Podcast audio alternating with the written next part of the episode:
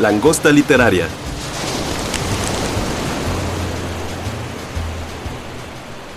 Hola queridos escuchas de la Langosta Literaria. Espero que estén muy bien. El día de hoy nos escuchamos muy, muy diferentes porque después de dos años y medio regresamos a cabina. Eh, en esta ocasión están Álvaro, Álvaro Ortiz, que siempre está tras bambalinas en la cabina, pero ahora está en el micrófono. Hola Álvaro, ¿cómo estás? Hola, muy contento de que por fin estemos aquí sonando a otra cosa que no sea Zoom o Teams. O sí, hasta que nos invitaste Álvaro. Además estrenando cabina. Y también está aquí Joaquín Guillén. Hola Joaquín, ¿cómo estás? Hola Jacqueline, bien. Y tú muchas gracias también Álvaro por invitarme. No, pues gracias a ti. Muy contento de estar aquí. Qué bueno Joaquín. Teníamos mucho sin, sin estar los tres en cabina. Vamos a aprovechar el día de hoy para platicar sobre algunas novedades que quisiéramos recomendarles. Cada uno les va a hacer algunas recomendaciones y bueno, pues ahí estaremos discutiendo de libros, por supuesto. Eh, no sé si Álvaro quieres comenzar con tu recomendación.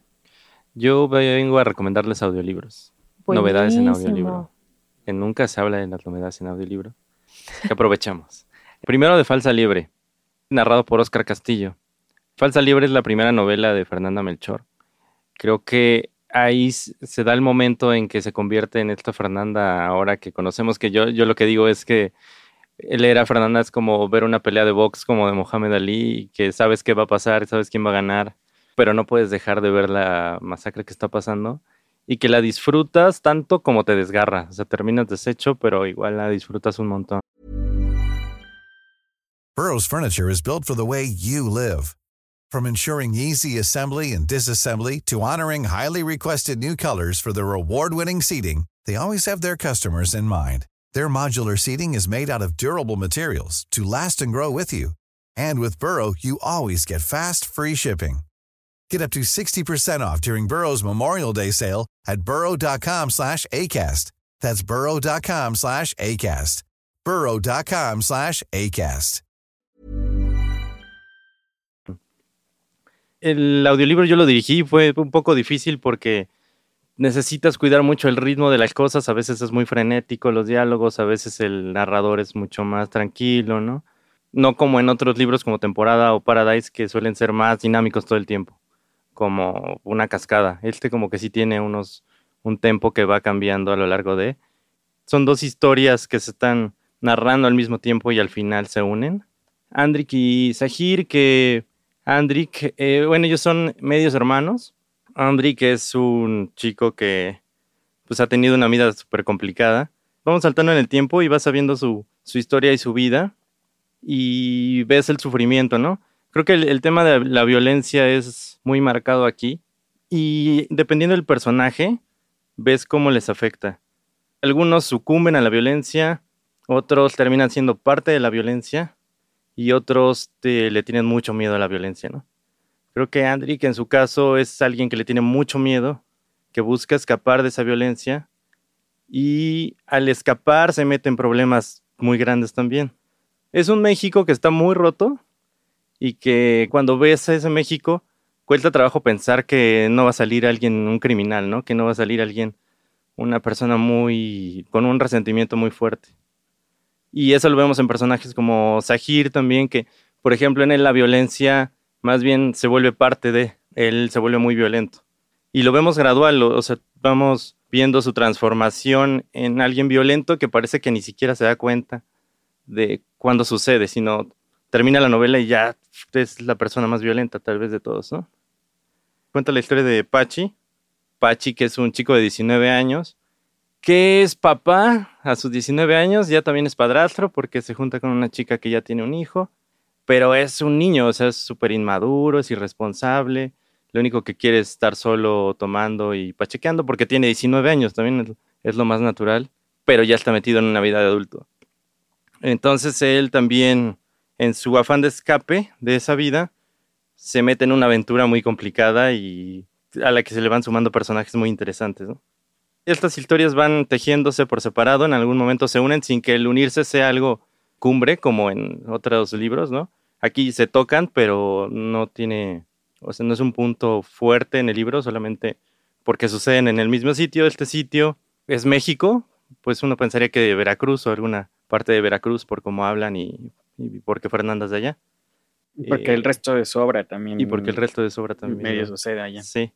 Y eso, ¿no? Creo que, no sé, ustedes seguro también ya lo leyeron, qué opinan, pero sí es desgarrador, te muestra un México que te deja deshecho después de leerlo, pero te lo avientas en, bueno, aquí el audiolibro dura ocho horas, en, en texto también te lo avientas de volada, tal vez más rápido. Sí, así es. Bueno, Falsa Liebre salió ya hace un par de años en otra editorial y ahora se recupera la obra.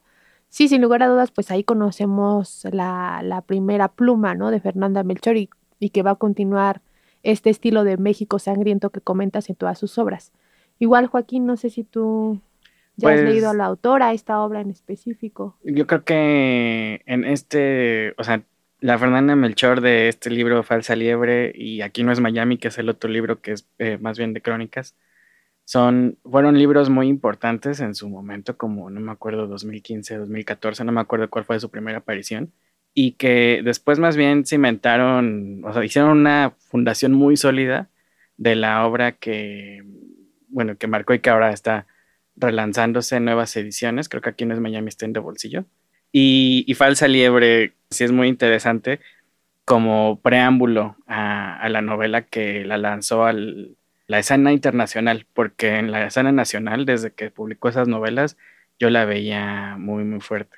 Y, y creo que una de las cosas que más me interesó de lo que decías Álvaro es que justo yo no me imagino, o sea, cuando estoy leyendo, no sé, Paradise o Temporada de Huracanes, pienso más bien en todos estos diálogos muy, muy grandes, ¿no? Y esta forma de hacer, de cómo diriges eso. En el audiolibro, digo, también, pues no, no recuerdo particularmente los párrafos de Falsa Liebre, pero sí me pregunto cómo, pues, cómo trasladar el estilo de una autora al audio, ¿no? Creo que eso es un tema para otro podcast, Sí. pero Sí, porque, interesantísimo. porque temporada y Paradise sí tienen secciones hasta que no hay puntuación, ¿no? O sea, sí tiene párrafos muy largos sin, sin puntuación. Sí, ese, ese es más complicado en ese sentido. Y la experiencia de leer al autor, ya la habías leído en formato físico y Sí. ahora en audiolibro, ¿qué tan diferente sentiste la experiencia? Sí, muy diferente. Lo que no queríamos llegar a es algo muy dramatizado, ¿no? Queríamos ser muy cuidadosos porque si a este texto todavía lo dramatizas un poquito, sí iba a sonar exagerado, iba a sonar falso. Y cuidamos que la narración todavía te dejara mucho la imaginación. En los diálogos sí se juega un poquito, pero con el ritmo que se le dio, creo que logra meterte en el ambiente sin que haya más que voz y silencio, sí te mete en un ambiente pues cargado, ¿no? Con, toda la tensión eh, dramática que tiene el texto. Que, eso es lo que buscáramos, que la, que la tensión la tuviera el texto y la voz solamente te metiera en el ambiente y te, te acompañara poco a poco. Entonces es una narración más lenta de lo normal. En cuanto a espacios y comas y puntos, el, silencio es un poquito más amplio pero al final creo que sí acabas, o sea, acabamos, de- después de grabarlo, a pesar de que yo lo había leído, sí acabamos así con pues, la sensación de algo muy fuerte. Perfecto. Y ahora, Joaquín, ¿qué recomendación tienes tú? Pues yo la primera pienso es Alberca Vaciada de Isabel Zapata. También es una, un relanzamiento, también una nueva edición que ahora sale en Lumen. Y creo que, bueno, también en su momento cuando salió, daba, creo que salió en una edición bilingüe, una traducción de Robin Myers, pero yo conocí a Isabel Zapata como traductora primero. Ella hizo algunas traducciones para Letras Libres y para Tierra Adentro. Y a mí me interesaba mucho, pues eso, ¿no? Esa, esa parte de ella, porque sabía que escribía también, pero también estaba pensando mucho en la traducción. Alberca Vacía es algo similar. Es una serie de ensayos, entre ellos uno que se que trata sobre albercas, pero hay varios, ¿no? Hay uno que trata sobre fotografías, hay otro que trata sobre la traducción. Pero todos son una excusa para, pues, de alguna manera para hablar y habitarse a ella misma. El de, el que da, no me acuerdo muy bien cómo, cuál es el título del, del libro, del ensayo que le da la imagen principal al libro, pero es este recorrido histórico sobre las albercas. Histórico en cuanto a la historia del mundo, pero también en cuanto a la historia personal. Y creo que eso es algo que me llama mucho la atención porque ella empieza, bueno, no empieza, ¿no? Como en el texto dice, algo como cuál es el propósito de una alberca eh, que está vacía porque, bueno, pues ya no funciona como alberca, pero entonces funciona como otra cosa. No puede funcionar como una pista de patinaje, puede funcionar como una cancha de fútbol o cosas así, dice como jardín. Y es a partir de ahí que Isabel Zapata de alguna manera eh, da el código de cómo entender su ensayo, ¿no? Su ensayo y, bueno, el ensayo en general, ¿no? Que siempre es una manera de, de hablar de una cosa y al mismo tiempo hablar de otra, ¿no? O sea, que, que no tienes que funcionar como aparentemente tienes que funcionar, si puedes resignificar esos, esos momentos. Entonces a mí es un libro que me llama mucho la atención. Eh, Isabel Zapata también es una autora que me que sigo desde hace tiempo, ¿no? principalmente como, como este ejercicio de traductora que hizo y me gustó mucho reconocer eh, Albert Cabacía. No sé si ustedes lo leyeron. No, no, no. No. Todavía no. Eh, ella colaboró con algunos textos para la langosta literaria. Hace siempre, tiempo. sí, hace tiempo, siempre muy, muy buenos textos. Entonces, pues claro, habrá que ver eh, ahora cómo, cómo se desempeña la alberca vacía y pues por supuesto leerlo. Tenía que linkear. ¿Este es Random House? No, es Lumen. Ah, es Lumen. Es Es Lumen. Lumen.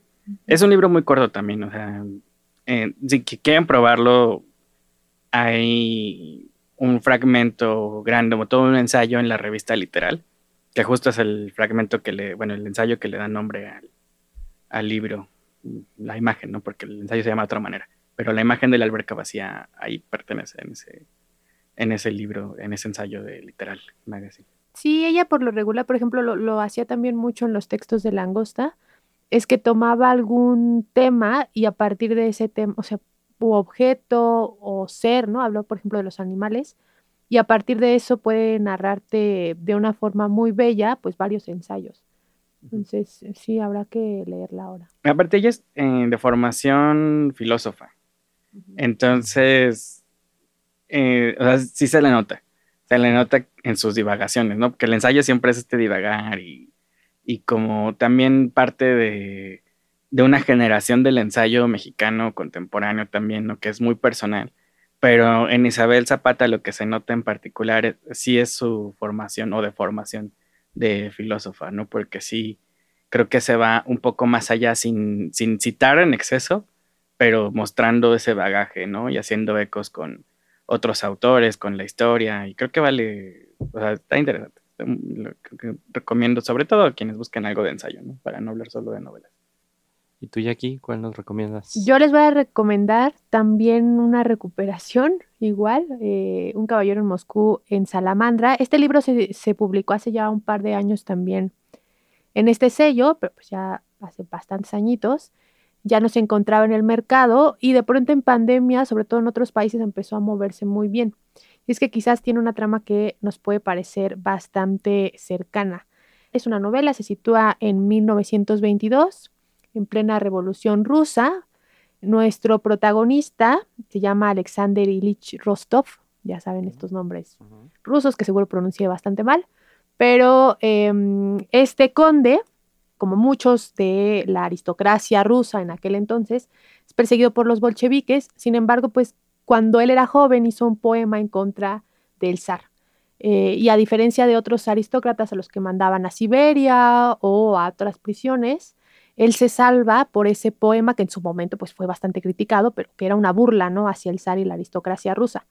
Y se salva entre comillas porque lo que eh, le piden o lo que le obligan a hacer es encerrarse, permanecer encerrado por muchos, muchos años en el Hotel Metropol, que si ustedes lo googlean les va a aparecer, es un hotel, pues un edificio histórico bastante bello, está entre el Kremlin y el Bolshoi, y pasará ahí tres décadas este personaje encerrado en un hotel.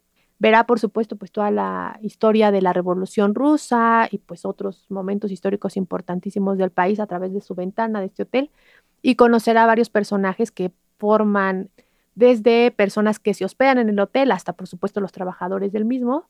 Y aunque uno podría pensar que narra, quizás más bien es pues la frustración de estar encerrados, que además buena parte de la población lo hemos vivido en, años recientes y que por eso creemos que empezó a, moverse nuevamente este libro, en realidad no, nos habla del descubrimiento. Él entabla una amistad con una de las chicas que trabajan ahí y esta chica le da una llave y esta llave abre todas las habitaciones del hotel. Entonces, para él se vuelve también un descubrimiento tanto de sí mismo como de los secretos que tiene el hotel. Y creo que nos pasó a todos, ¿no? Eh, que por primera vez vivimos en nuestra casa tal cual, que no se convirtió en un lugar al que uno llega a dormir únicamente, ¿no? O a desayunar o a pasar algunas horas los fines de semana, sino que también uno descubre, ¿no? En, en dónde vive. Y esto es lo que le pasa a este personaje. Tiene de todo, la historia tiene aventura, suspensos, hay también por ahí bastantes misterios, ¿no? Que esconden los personajes y, e incluso una historia de amor. El libro se, está adaptando, apenas salió la noticia hace unas semanas, se está adaptando a serie de televisión. La va a protagonizar Iwan McGregor, que estuvo hace poquito como... Eh, Christopher Robin en la película Winnie Pooh. Exactamente, a eso me refiero, Joaquín, por supuesto. Nada que, ver con, nada que ver con Star Wars, o sea, eso que... Eh, y pues es un, la verdad es un novelón, eh, te lo acabas en unos días sí es de estas obras que se quedan contigo un tiempo después y, e insisto en que sí, pese a que uno no se la pasó en la pandemia encerrado en un hotel, pues sí te puedes identificar bastante, ¿no? Con el personaje. Oye, Tanito, Stevenson inadaptado tiene algo de eso, de Guillermo y una novedad. Ya no sé si es novedad. Sí, pues sí, tiene poquito en el mercado. Tiene poquito en librería, sí. Aunque sí, también tiene esa, esa onda. Y esa sí es una novela de pandemia. Esa sí es de pandemia tal cual. Sí, también muy buena novela Stevenson, Stevenson y adaptado de Fadanelli. Muy bien, Jackie. Tú, Joaquín, ¿qué otra recomendación nos tienes para hoy? Pues tengo una otra recomendación de otro autor joven como Isabel Zapata, que se llama Este vacío que hierve.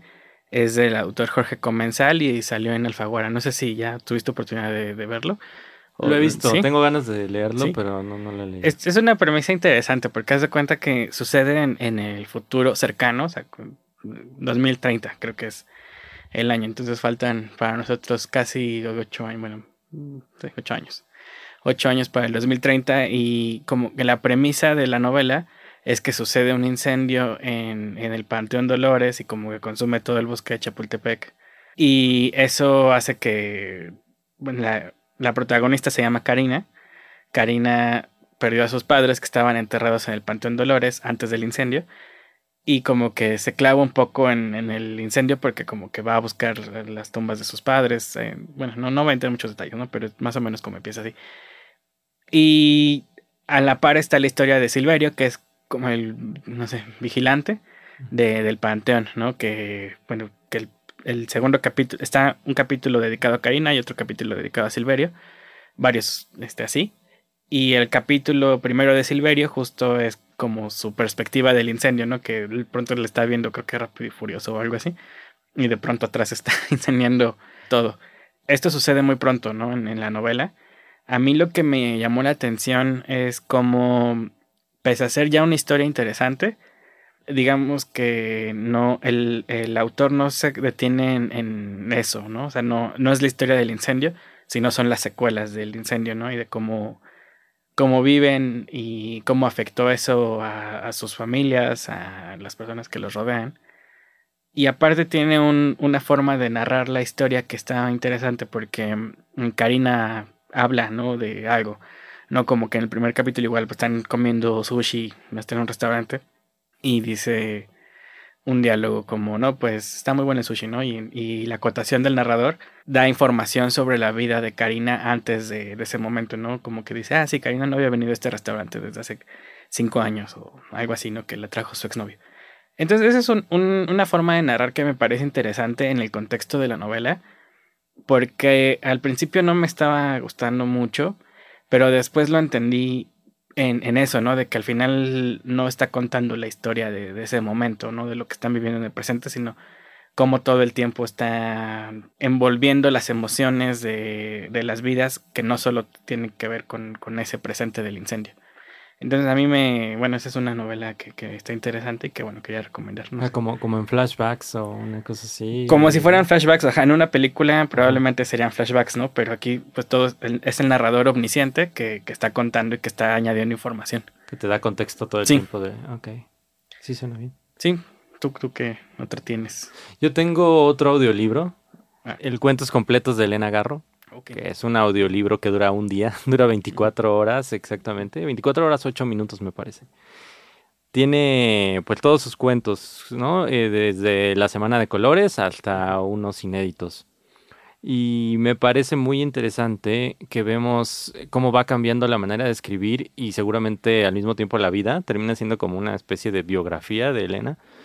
Porque en la Semana de Colores hay mucha luz, luminosidad, ¿no? Hay todavía como que una parte que ella a través de niños, animales y de diferentes aspectos como realidades alternas, una cosa como entre sueño, universo alterno, eh, ejemplifica y te cuenta cosas como, como la ingenuidad, ¿no? O sea, todavía es una mujer que se siente que confía mucho, hay esperanza, hay ingenuidad, y a través de los cuentos, al final ya es una Elena, pues ya muy oscura. ¿no? Como que se acabó la luz, que podemos ahora ligarlo un poco a su vida, pero tiene cosas muy interesantes, ¿no? Te digo, de la Semana de Colores, que fue su primer libro de cuentos, eh, La culpa es de los tlaxcaltecas, que es uno de sus cuentos más famosos y mejores, ¿no? Y bueno, vemos locura, vemos a seres iluminados, ¿no? Se mueven el tiempo, te decía. A veces cambian entre especies, ¿no? Humanos, perros. Y hay muchos nombres se repiten entre cuentos, lo cual también te teje como una conexión entre todos ellos. Ya después sigue Andamos huyendo Lola, que es otra compilación de cuentos, El accidente y otros cuentos inéditos, La vida empieza a las 3, un relato póstumo que salió hasta el 2006 y unos cuentos inéditos. Creo que va como de lo luminoso, lo elevado, a lo ya terrenal, como que la bajaron en su vida, la aterrizó y dejó de soñar tanto, ¿no? Sino se enfrentó a, la realidad. Y pues se muestra mucho sus miedos y sus preocupaciones hacia el final de, de los cuentos. Ok, sí, pues yo también me, también me lo voy a anotar porque hace mucho leí justo eh, La culpa de los exaltecas. Me acuerdo que o estaba como en mi adolescencia, no le entendí nada. Pero bueno, después leí Los recuerdos del porvenir, digo, su, su gran novela. Y, y una obra de teatro, creo que sí. Un hogar sólido. Pero eso fue hace muchos años, ya no recuerdo. Pero me acuerdo que me gustó. Y Los recuerdos del porvenir, recuerdo que es una gran, gran, gran novela. Y siempre me quedé con el pendiente de regresar a esos cuentos. Entonces, eh, ahorita que estás diciendo justo el de andamos oyendo Lola y... ¿no? La que- Semana de Colores, sí. Esos sí recuerdo que, que los estaba buscando y eran difíciles de conseguir en aquel momento, ¿no? Cuando, bueno, hace, pues, yo creo que 15 años probablemente, para mí. Y entonces está bien padre que estén recuperados, bueno, en forma de audiolibro o ebook o en el impreso, Sí, ¿no? Eso está... Sí, ya los- y estamos ahorita trabajando en la producción de novelas de breves. novelas breves, sí. que también va a salir, o sea, es reciente, ¿no? La Sí. recopilación de todo. Sí, que la intención es regresar a Elena como es gran escritora y no como de culto, sino como que sea otra vez la, la escritora que debería de ser o que deberíamos de tener presente todos, ¿no? Sí, que permanezca en las mesas de novedades en las librerías me parece bien fundamental. Es una gran, gran escritora. Sí. Y sí, el, el- los recuerdos del porvenir es como un punto medio, con, pon- poniéndote yo el tono de cuentos completos. Yo creo que el, el- los recuerdos del porvenir está en el centro de, de esto, ¿no? A, a veces es más luminosa esto, a veces es más oscura, pero muy interesante. Ah, siempre. está perfecto. Bueno, yo tengo otro libro que justo Sí, está sí. un poco relacionado, porque, bueno, les recomendé ya el- los- unos ensayos, ¿no? Isabel Zapata, esta novela. Voy a recomendar otra novela, que es Por desobedecer a sus padres, de Ana Clavel, que también creo que está justo interesante en, en esta parte de que nos fuimos a Elena Garro y a pensar en la historia de, de la literatura mexicana. Bueno, yo lo pensé en mi cabeza, ¿no? Pero me hizo pensar en, en esos momentos en los que estaba muy clavado con con esa generación de medio siglo, con poquito antes, con Octavio Paz, y de pronto, pues ya, o sea, como que salí de esa etapa y luego, luego me fui a lo que es natural, yo creo que para todos después de eso, que es Roberto Bolaño, Ujú. ya que tam- también uno entre sí. Y el libro este de Por desobedecer a sus padres tiene que ver con un miembro de, de los infrarrealistas que se llama Darío Galicia. Y en este libro es una novela, pero es como, pues más bien, es, es narrativa, ¿no? Está en el Jaguar también para que quieran, lo quieran buscar. También está en ebook, supongo que estará en, En audiolibro sí. también lo tenemos, sí. Pero lo que está interesante de este libro es que funciona mucho como, como artefacto, no es una novela mm, de corrido, ¿no? Como que tiene pedazos de cuento, tiene también, bueno, la misma historia es, es no ficción, ¿no? O sea, no, no es una historia inventada, es algo que pasó y sobre lo que Ana Clavel discurre porque pues, le fascinó esta figura de, de este otro poeta infrarrealista muy cercano al grupo de Roberto Bolaño. Entonces yo creo que, que sí, si están interesados en esta parte de Elena Garro y lo que vino después para la literatura mexicana, este libro está interesante, va en la línea de justo Los Detectives Salvajes, de otras novelas de Ana Clavel, pero ofrece esta perspectiva de, pues sí, de un grupo que, del cual pues Bolaño explotó, ¿no? Pero el resto, pues, no, y había muchos, muchas personas ahí alrededor en la periferia de, de, ese movimiento y esos escritores. Me parece muy interesante aparte cómo fusionan los formatos, ¿no? De, te digo, de cuento, poema y la historia, novelas, entrevistas. Muy, muy parecido también a los detectives salvajes, por cierto, ¿no? Sí. Que entonces eh, es ficción, pero es no ficción, pero es un poco de Sí, no soy especialista, pero. No sabemos. no, no, no, no, sé, no, no soy investigador, pero sí, o sea, no es ficción el personaje y no es ficción la historia de, de este personaje. Eh, no sé qué tanto sea ficción en la novela, ¿no? Lo que, lo que pase. Entonces, claro, pero sí está interesante. Porque sí, historias individuales fuera de lo que nos contó el año no, no teníamos. Sí, sí, sí. Entonces está muy padre. Y bueno, tengo otro libro que ya. Uno, tú si tú quieras. No, no, no, danos otra. Danos. Ah, bueno, este, ya, este libro ya es como como para cerrar, eh, justo empecé con un ensayo, terminar con otros ensayos, de Gabriel Said, que es eh, Los demasiados libros, que es la edición de 50 años. De, de, este libro es un libro pues diferente a, que, a los que estábamos recomendando, ¿no? Que eran muy literarios, muy de, de así ah, la vida bonita, ¿no? Y uno escribe poemas y no sé. Y en cambio, Gabriel Said es eh, quizá uno de los pensadores más importantes de, de, todo México, bueno, de, de, justo el siglo XX, principios del siglo XXI. Y él siempre ha pensado el libro, ¿no? esta edición tiene 50 años saliendo y siempre la actualiza. Creo que eso es lo, lo, más importante de este libro, ¿no? Que la edición definitiva es la más reciente siempre. No porque, bueno, encontrarán otras ediciones, pero más viejas y esta es la de 50 años, que no solo es un hito que, que tenga 50 años, sino que, que trae ensayos nuevos. Creo que trae un prólogo nuevo y otros dos, o sea, tiene tres textos nuevos, ¿no? Referente a la última edición. Entonces sí, aparte, bueno, es un, una edición muy bella que con camisa y es tapadura, entonces sí, sí, recomiendo mucho que lo vean, ¿no? Sobre todo, bueno, tú que estás muy clavado en los audiolibros, sería interesante también ¿no? ver, ver eh, esa parte de cómo ve Gabriel Said, porque él analiza la industria del libro como de la literatura y demás, pero pues también estaría bueno que siga, ¿no? Que este, este y está vivo el libro. O sea, mientras él esté vivo, va a estar vivo ese libro, ¿no? Entonces, ah, eso está interesante también. Sí. Otro tipo de bello, ¿no? No, no es la literatura, este, sí, como que estás encerrado viendo hacia el atardecer, más bien, esto es muy que, crudo. Hay que leer de todo. Sí. sí. Pues muy bien, Joaquín. Tú, Jacqueline, ¿qué, ¿qué, otras recomendaciones tienes o qué más nos cuentas? Pues esta es una serie de ensayos de eh, Lumen, escrito por Rebeca Solnit.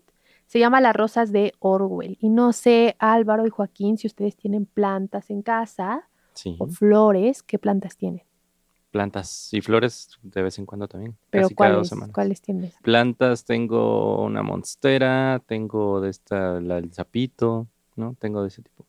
Ah, está Lengua buenísimo. de suegra, que me choca el nombre. Sí, tiene, tiene un nombre muy raro. La verdad es que a mí no se me dan muy bien las pobrecitas plantas. Mi mamá es quien tiene un montón, ella sí está bastante obsesionada con las plantas y flores. Mi favorito es, eh, hay una planta, es un tipo cactus, que se llama eh, viejito. No sé si lo han visto, si no, búsquenlo también en Google, es muy bonito. Me encanta porque es un, es un cactus grandecito eh, que tiene parece como si tuviera cabello, Mm, ¿no? Eh, blanquito, y entonces mis gatos siempre salen corriendo cada que lo ven. me encanta esa planta. Pero justo les preguntaba porque en esta obra, esta serie de ensayos que escribe Rebecca Solnit, nos habla, como su nombre lo indica, de las rosas de Orwell. Y es quizás un pasaje en el que a veces no pensamos tanto en qué plantas eh, tenían los escritores o algunos personajes históricos. Y de Orwell, pues sabemos que fue un periodista de mucho renombre, que escribió grandes obras como Rebelión en la Granja o como 1984, pero quizás no conocemos tampoco esta otra parte del tan apasionante para el autor, que es la jardinería. ¿no? El autor habla también de otros personajes, habla por ejemplo de Stalin y la obsesión que tenía él por tener limones en Rusia en, en, pleno invierno, que es una locura, pero que lo logró y nos cuenta ahí un poquito sobre esa historia. Se centra, por supuesto, más en Orwell. Nos narra, por ejemplo, cómo Orwell después, perdón, antes de irse a investigar eh, un tema que ocurrió en las minas de carbón de Manchester y luego de luchar en la Guerra Civil Española, plantó varios rosales en una casa de campo que él, él tuvo, ¿no? Y actualmente tú puedes ir a visitar esa casa de campo y ahí están todavía viven los rosales que plantó Orwell, que además es pues bastante, es una anécdota muy bonita.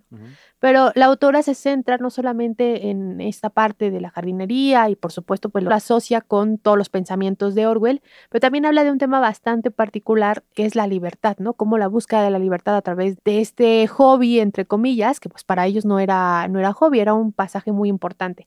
Y bueno, pues nos lleva por varios personajes históricos eh, y su relación con las plantas y las flores. Habla también de la superficie de la Tierra, habla del tiempo, ¿no? El paso del tiempo para estos personajes. Habla de narcisos, de erizos, de orugas y de rosas y gallinas, ¿no? Un montón más de personajes. Y tiene una frase muy bonita que a mí me gustó mucho, que le llama el derecho a las rosas, ¿no? Todos tenemos derecho a plantar una rosa. Y es a darte tiempo, a darte tiempo a ti mismo y pues dejar este otro legado, ¿no? Que siempre pensamos en el legado de los escritores como únicamente sus libros, pero está, por ejemplo, con Orwell, pues este legado de las rosas. Claro, te trascienden las plantas, ¿no? las flores. Exactamente. Entonces también, pues sí, un, un, libro muy, muy bonito. Está en Lumen, también recientemente en librerías, por ahí lo pueden encontrar. Ay, pues qué bonita recomendación. Sí, está muy interesante. Pues buenísimas todas estas recomendaciones. Muchísimas gracias, Álvaro.